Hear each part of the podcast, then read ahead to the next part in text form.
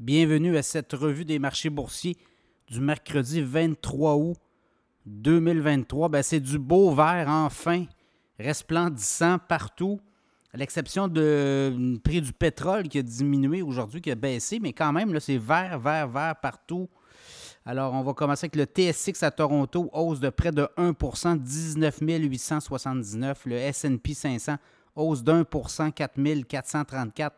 Le Dow Jones en hausse de 0,5 34 457. Nasdaq en hausse de près de 1,7% 13 737. le pari de pétrole retraite d'un dollar 8 à 78,56 euh, référence WTI. Le Bitcoin rebondit de près de 4% 26 715. Et l'once d'or monte de 19,80 à 1945,80.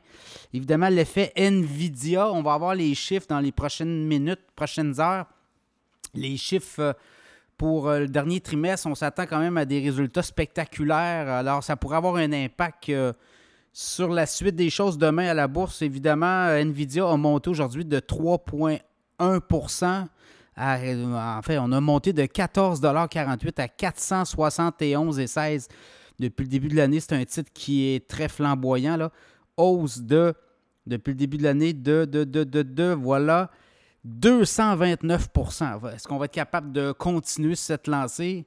Si les chiffres sont spectaculaires, il faut s'attendre quand même à voir euh, Nvidia en après-marché explosé et demain aussi, donc ça pourrait avoir un impact sur les technos. On le sait que depuis le début de l'année, les sept magnifiques contrôlent le jeu, donc ce que Nvidia est l'étoile rêvée.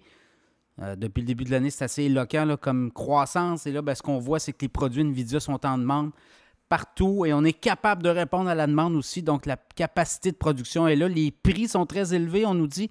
Les cartes graphiques et euh, tout ce qui est logiciel, tout ce qui est le système NVIDIA. Donc, ça sera à suivre. Évidemment, tout ce qui est intelligence artificielle NVIDIA est là-dedans. Toute l'intelligence artificielle générative qu'on appelle.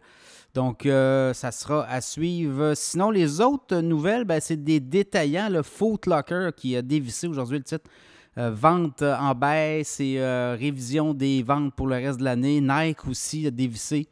Donc, ça sera à suivre là aussi. Sinon, ben, les technos, on s'accroche aux technos. Est-ce que c'est euh, ce qu'on est reparti? On va avoir une partie aussi de la réponse vendredi avec rencontre de Jackson Hole, le grand patron de la Fed. Jérôme Powell viendra prendre la parole. Est-ce qu'on va avoir du positif à annoncer? Est-ce qu'on pourrait, quoi que la Fed nous a toujours habitués à, à euh, nous, nous, nous, prévenir que le pire pourrait être encore devant nous, c'est-à-dire des hausses de taux. Est-ce qu'on aura encore des hausses de taux en septembre? Tout le moins, on va essayer de décoder tout ça.